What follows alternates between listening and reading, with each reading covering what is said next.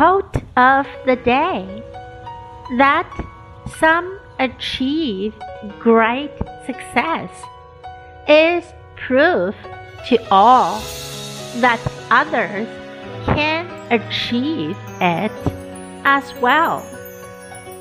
By Abraham Lincoln.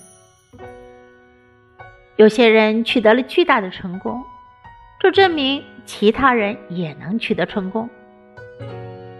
That some achieve great success is proof to all that others can achieve it as well. Word of the day proof proof 证据证明。